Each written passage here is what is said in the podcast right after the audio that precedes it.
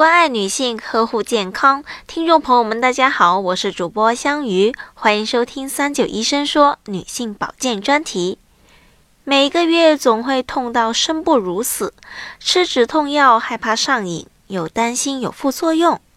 究竟痛经时能不能吃止痛药呢？关于这个问题，我们咨询了广州医科大学附属第三医院中医科副主任医师陈文玉。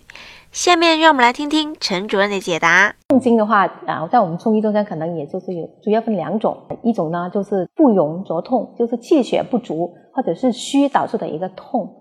啊，就是还有另外一种呢，可能就是一个实症的一个痛，就是不通则痛，不通则痛，可能就是这有寒凝啊，还有血瘀啊这些导致的一个痛经，好像你气虚它不容则痛，或者是血虚不容则痛，或者肾虚它也不容则痛啊。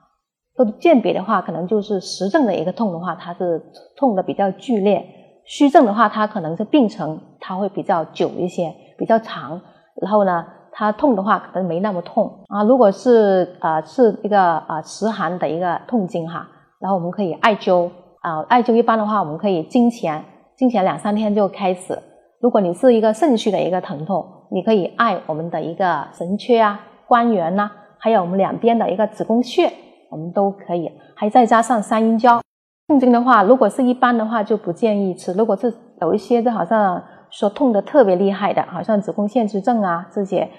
巧克力囊肿那痛得很厉害的，没办法，又痛到它很影响工作和生活，不得已然后只能吃止痛药的话，它就是，但是它会有一些副作用，就很多人吃完以后可能就有一个胃肠道的反应，还有一个就是过敏的一个状态。